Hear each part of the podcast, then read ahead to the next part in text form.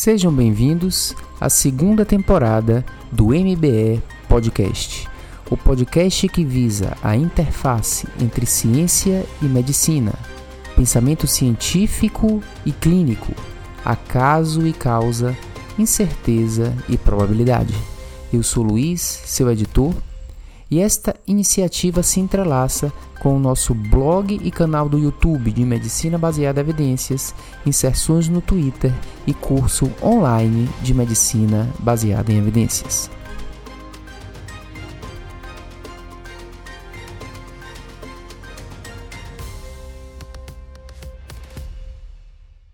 Este episódio, a dicotomia dos paradigmas individual e populacional e o valor e não valor dos estudos observacionais.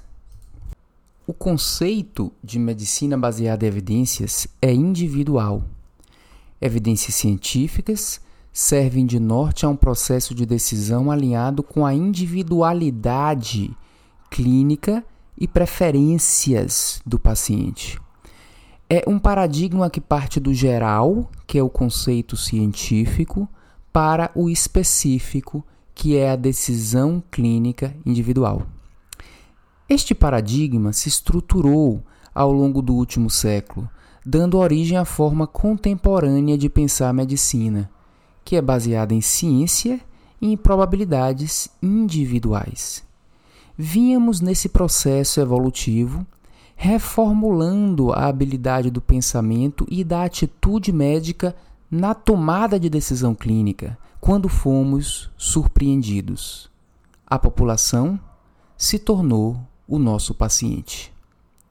Em uma era é, que o médico se acostumava a usar racionalidade científica em prol do paciente, este agora foi surpreendido com a necessidade de migrar do, do pensamento individual, paciente, ou pensamento clínico, migrar para o pensamento sistêmico ou populacional.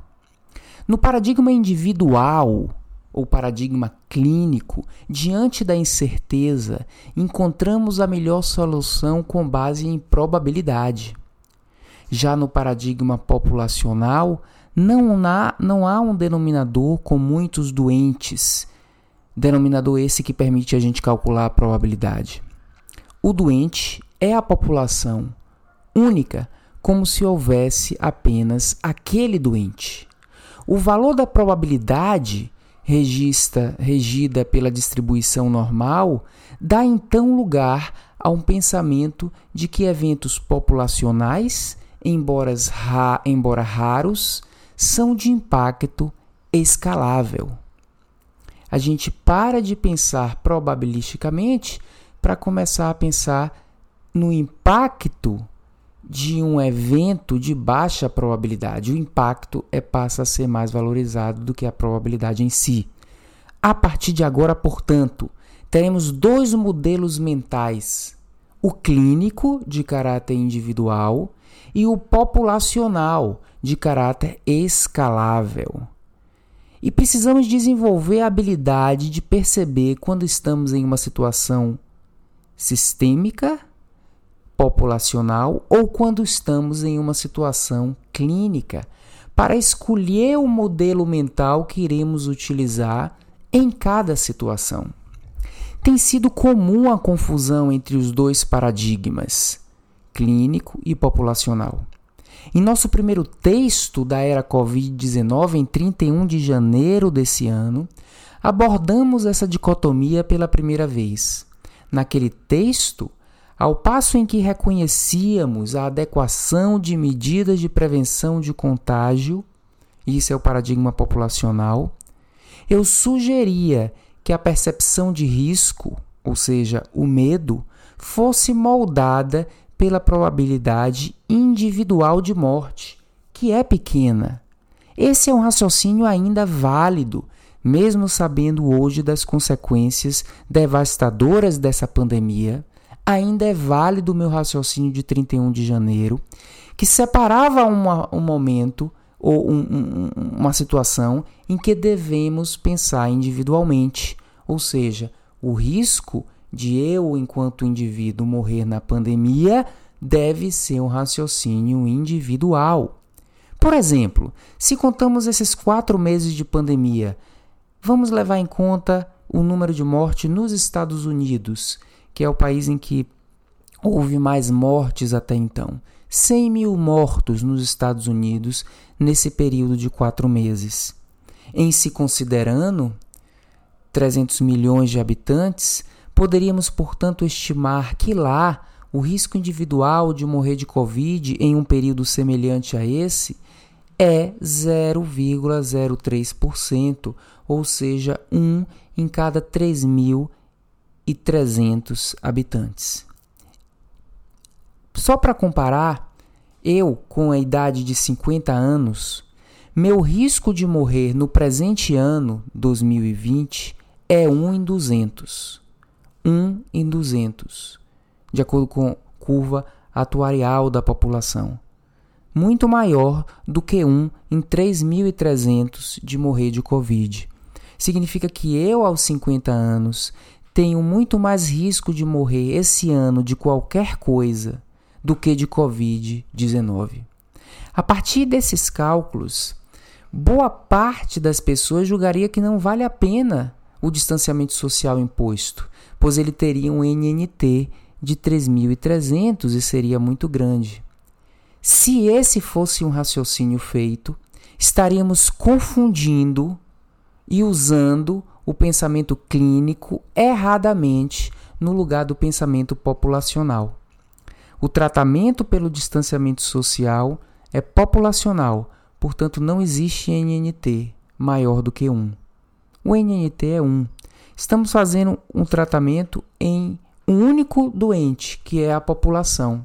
Esse tratamento, claro que em magnitudes variáveis, porque depende a magnitude e o impacto dele depende de alguns fatores, mas haverá uma taxa, uma redução da taxa de ataque da epidemia. Ou seja, o distanciamento social tem um NNT de 1. A gente pode até não saber a magnitude uh, da redução da taxa de ataque, mas vai haver taxa de ataque. Portanto, enquanto indivíduo, Luiz, o meu raciocínio para modelar a minha percepção de risco deve ser individual. 1 em 3.300 é um risco baixo e eu posso ficar, digamos, relativamente tranquilo enquanto indivíduo.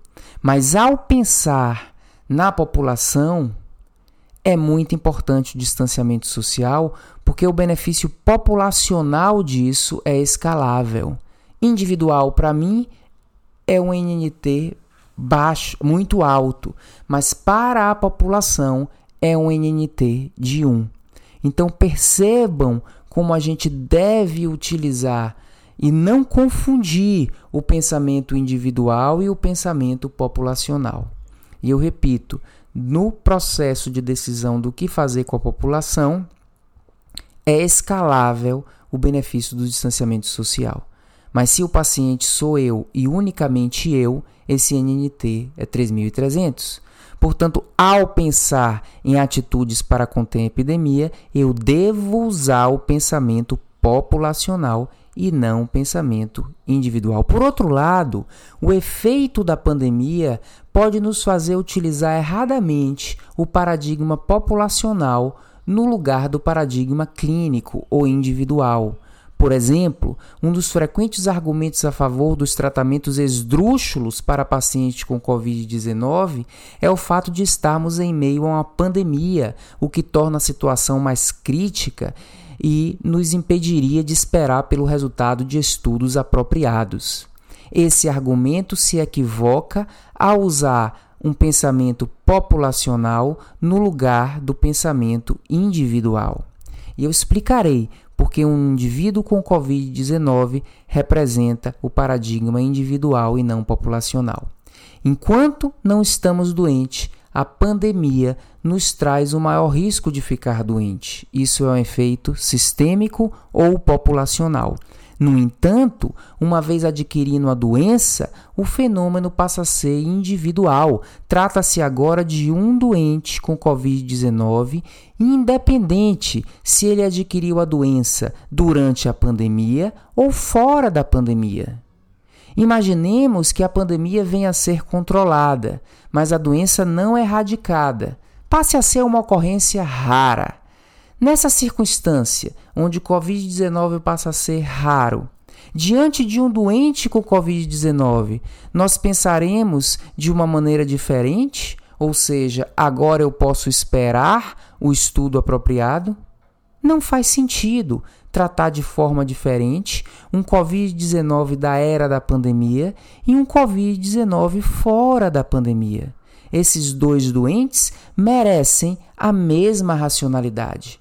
O doente que está doente fora de uma pandemia merece de nós a mesma racionalidade que usamos para indivíduos cuja doença foi provocada, foi provocada por uma é, pandemia. Ou seja, dentro ou fora da pandemia, os doentes merecem a mesma racionalidade. Isso que eu estou dizendo é muito frequente. Estamos na pandemia, não podemos esperar um ensaio clínico. E se não tivesse na pandemia e tivesse com um doente de Covid-19?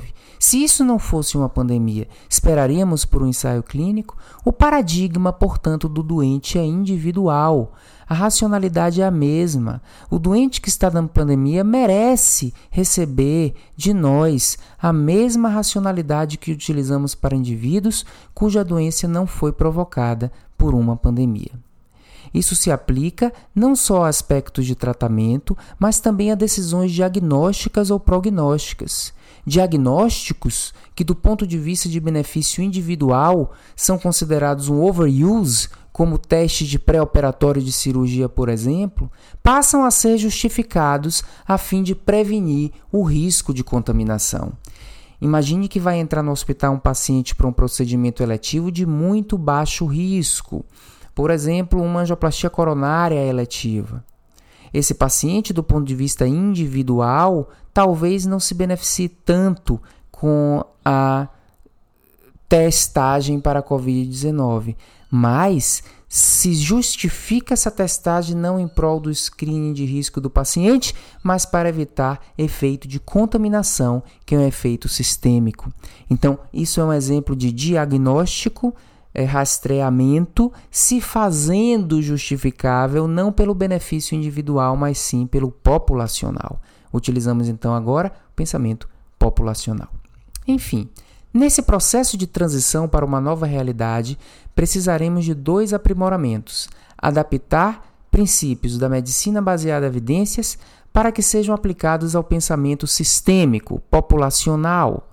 E discutiremos nesse eh, podcast, nesse, nesses podcasts e também no blog e no curso de medicina baseada em evidências a adaptação desses princípios para o pensamento sistêmico. Em segundo lugar, precisamos desenvolver a capacidade de distinguir a cada situação com qual dos dois paradigmas estaremos lidando. Essa pandemia é, é de esquerda, nos remete ao pensamento coletivo, faz prevalecer a população sobre o indivíduo. O infarto do miocárdio, por exemplo, é de direita, o pensamento é individual independente, não é interdependente. Devemos reconhecer que ambas as ideologias de esquerda e direita possuem seu valor. Uma preza pela igualdade, a de esquerda, e outra pela justiça, pela meritocracia, a de direita. Precisamos saber identificar os momentos em que cada um dos tipos de pensamento deve prevalecer. Eu estou fazendo essa analogia porque não devemos polarizar discussões políticas. Já falamos em robismo político em, outras, uh, em outro podcast. Nem devemos polarizar o pensamento baseado em evidências nesses dois paradigmas. Não deve haver uma polarização. Os paradigmas devem existir e ser utilizados a cada situação, uh, identificados a cada situação qual dos dois deveremos usar. É por isso que eu estou fazendo esse editorial, chamando atenção para a importância, para o valor do paradigma populacional e o paradigma sistêmico. É por isso que nossos comentários ao longo desse podcast, desses podcasts futuros, tentarão abordar sempre se a gente está na situação individual e ou na situação populacional. É por isso que nós acrescentamos no nosso curso de medicina baseada em evidências, estamos lançando esse módulo uh, nos próximos dias. Nós acrescentamos o módulo pandemia baseada em evidências, que abordará exatamente a tradução dos princípios da medicina baseada em evidências para também para o paradigma sistêmico. E essa mensagem fica que utilizemos os dois paradigmas, não na mesma situação, mas em situações diferentes. A gente deve ter essas duas armas de racionalidade. O valor dos estudos observacionais. Estudos observacionais têm grande valor.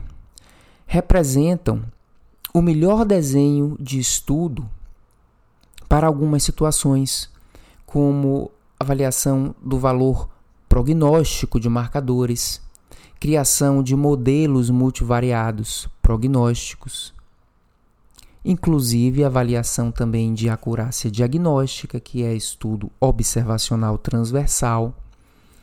Estudos observacionais têm muito valor na identificação de fatores de risco.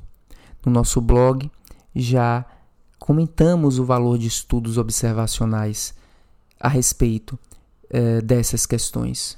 Portanto, os estudos observacionais são importantes, devem ser um modelo de estudo uh, valorizado e uh, muitas vezes está no topo da pirâmide de evidência, a depender da situação.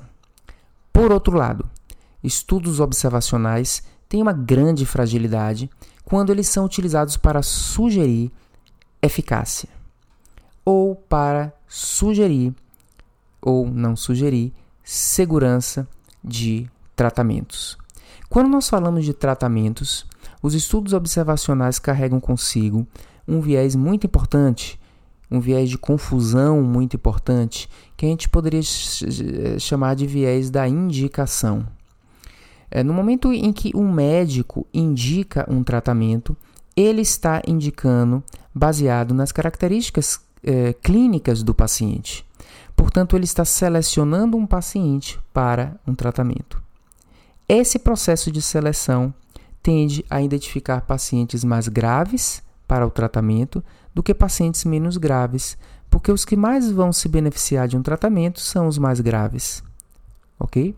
E, portanto, por serem mais graves os tratados do que os não tratados, isso gera um grande e importante viés de confusão que funciona uh, mais contra a, a eficácia do tratamento do que a favor, ou seja, o viés nos estudos observacionais de tratamento é um viés no sentido de dizer que o tratamento não funciona ou que o tratamento funciona ao contrário, ou seja, é inseguro, aumenta o risco dos pacientes.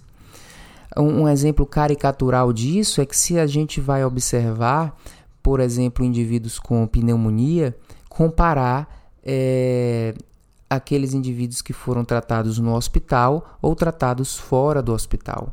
A gente vai perceber que os indivíduos que receberam o hospital como forma de tratamento é, tiveram um, terão uma maior mortalidade do que os que não foram hospitalizados. Isso poderia alguém fazer alguém concluir de que hospitalização aumenta a mortalidade. É bem verdade que existem erros médicos na hospitalização e em determinados momentos até aumenta a mortalidade, mas em média, a hospitalização bem indicada, ela é benéfica, ela reduz mortalidade. No entanto, a ilusão do estudo observacional inadvertidamente poderia fazer parecer que a hospitalização aumenta a mortalidade, pois são os mais graves que são hospitalizados. Portanto, perceba que o estudo observacional sofre esse importante viés, que é um viés de negatividade em relação ao tratamento. Nos estudos observacionais, os tratamentos tendem a aparecer pior do que são, se a gente está considerando o desfecho que motivou o médico a querer tratar, ou seja, prevenir aquele desfecho. Muito bem. Uh, Qual é então o valor dos estudos observacionais para fazer inferências a respeito de tratamento?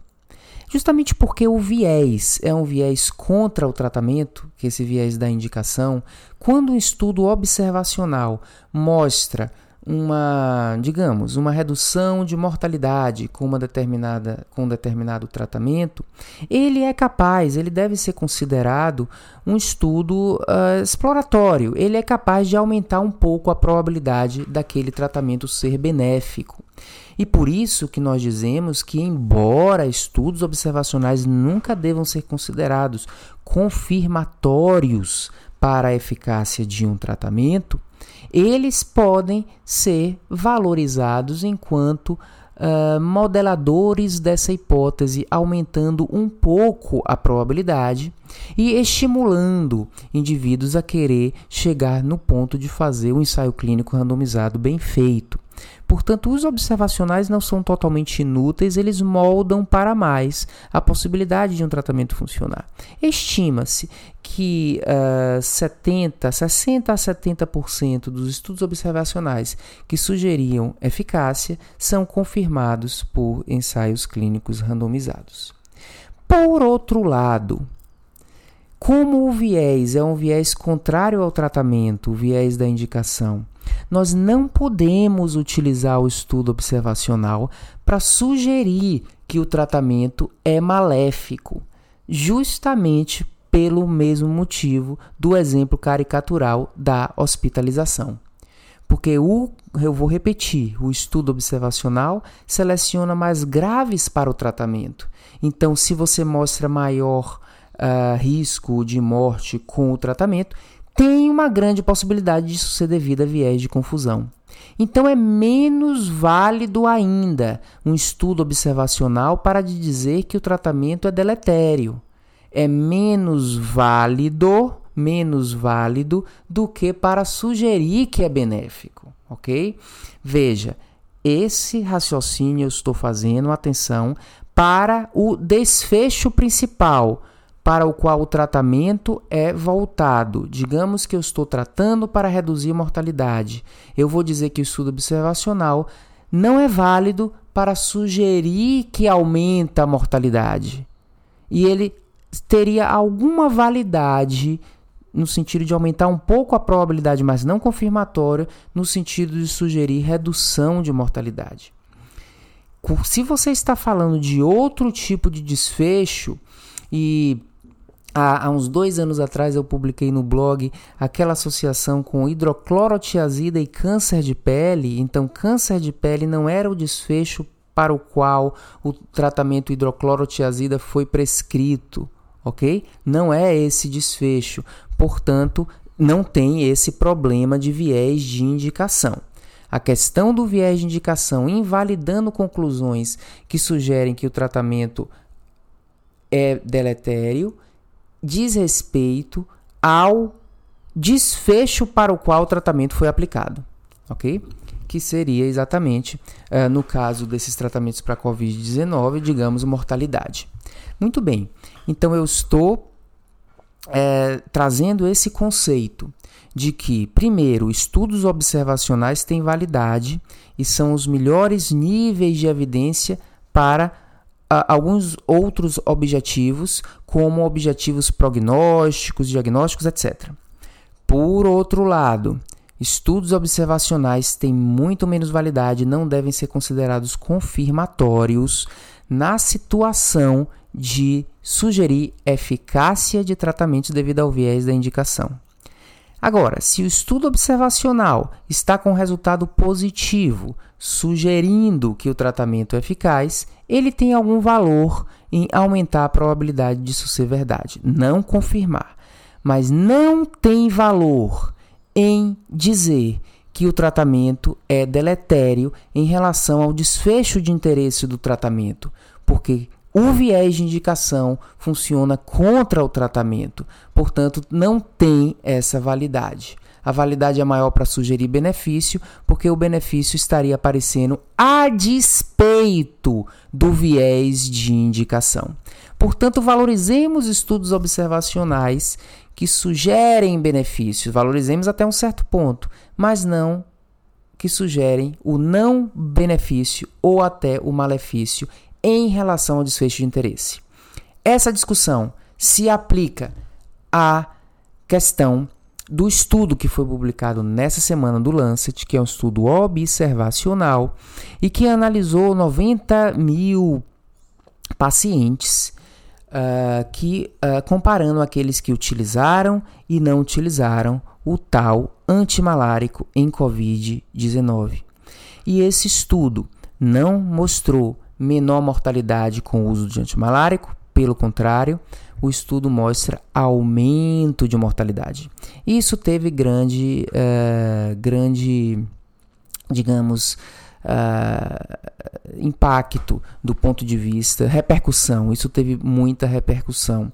E indivíduos de mente científica passaram a utilizar esse, esse, trata, esse, esse estudo como argumento contra a droga, sem perceber que utilizar o estudo observacional para tentar resolver essa controvérsia seria anticientífico e dizer que a droga aumenta a mortalidade é, não é válido no observacional, justamente porque esse resultado é o resultado que está ocorrendo na mesma direção do viés de indicação. Então, esse estudo realmente é um estudo que eu diria fútil. Uh, a minha argumentação uh, contrária à utilização desse antimalárico reside numa baixa probabilidade a priori. Né? Muito baixa probabilidade a priori. Mas tentar inverter o ônus da prova, utilizando, inverter o ônus da prova e tentar utilizar argumentos com base nesses estudos observacionais é anticientífico. Não devemos cair nessa armadilha. Esse estudo vem sendo inclusive aí criticado uh, por questões de eh, de vem, as pessoas vêm questionando a veracidade desses dados. Eu não vou entrar muito nessa celeuma porque eu acho que não precisa. Né? Isso aí a gente começa a criticar uh, mais a pessoas, pessoas que eu tenho dificuldade de julgar, do que o trabalho que eu tenho mais facilidade para julgar. Então a minha sugestão é que ao invés de é, é, criticar as pessoas ou até mesmo a revista que publicou esse trabalho, a gente critique o trabalho, cientificamente falando. E não há validade em utilizar esse trabalho para sugerir que a droga aumenta a mortalidade.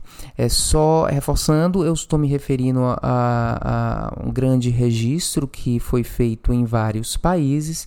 Se eu não me engano, 96 mil pacientes entraram e compararam o uso ou não uso do tal antimalárico, cujo nome eu estou me negando a utilizar, porque acho que esse assunto já deveria ter morrido. Uh, aliás, nunca deveria ter nascido, mas eu estou aproveitando essa oportunidade para trazer esse conceito de medicina baseada em evidência, que é o conceito do valor e do não valor dos estudos observacionais. Uh, é o conceito de entender que aquela pirâmide uh, de nível de evidência onde os ensaios clínicos estão no topo ela é simplória demais. A depender da situação, os ensaios clínicos não estão no topo, são outras coisas que estarão no topo. É, e a depender da situação, devem ser os estudos observacionais. Agora, qual é o não valor do estudo observacional? É falar, é tentar é, é, provar eficácia de tratamentos que são escolhidos pelo médico. Esse é o não valor e especialmente tentar sugerir que aquele tratamento é maléfico em relação ao desfecho de interesse. Esse é o conceito de medicina baseada em evidência que nós trazemos no segundo podcast da segunda temporada. E no encerramento desse podcast, eu gostaria de trazer a reflexão que aparentemente o Brasil não uh, teve bons resultados uh, no combate a essa pandemia. O Brasil não é um exemplo de sucesso no combate da pandemia. Nós somos hoje um dos países com menor, maior quantidade de morte. Uh, ajustando para per capita, não estamos no topo, mas uma quantidade grande. Houve, portanto, uh, um resultado. O que aconteceu uh, não era a minha expectativa. A minha expectativa pelo Brasil ter entrado mais precocemente no distanciamento social do que os Estados Unidos e a Europa, eu digo mais precocemente em relação ao número de casos no momento que entramos, uh, era uma expectativa muito melhor do que o que aconteceu. Minha provocação é que, ao invés de polarizar em relação a assuntos menos relevantes, nós, enquanto nação, comecemos a discutir o que deu errado até mesmo porque essa história não acabou, estamos apenas no meio dela. As polarizações devem acabar e nós precisamos de uma maneira unida discutir o que é que está dando errado e o que é que é preciso fazer para que essa curva epidêmica entre de fato num platô e comece a cair, coisa que a gente não viu ainda e já deveria ter visto. O que deu errado? o distanciamento social foi feito da maneira adequada? E se não foi, por quê? O que precisamos fazer de diferente? Ainda estamos no meio do jogo. Imagine que estejamos no intervalo do jogo e no vestiário o técnico precisa pensar, conversar com seu time, mudar de estratégia para virar esse jogo. E até a próxima semana, pessoal.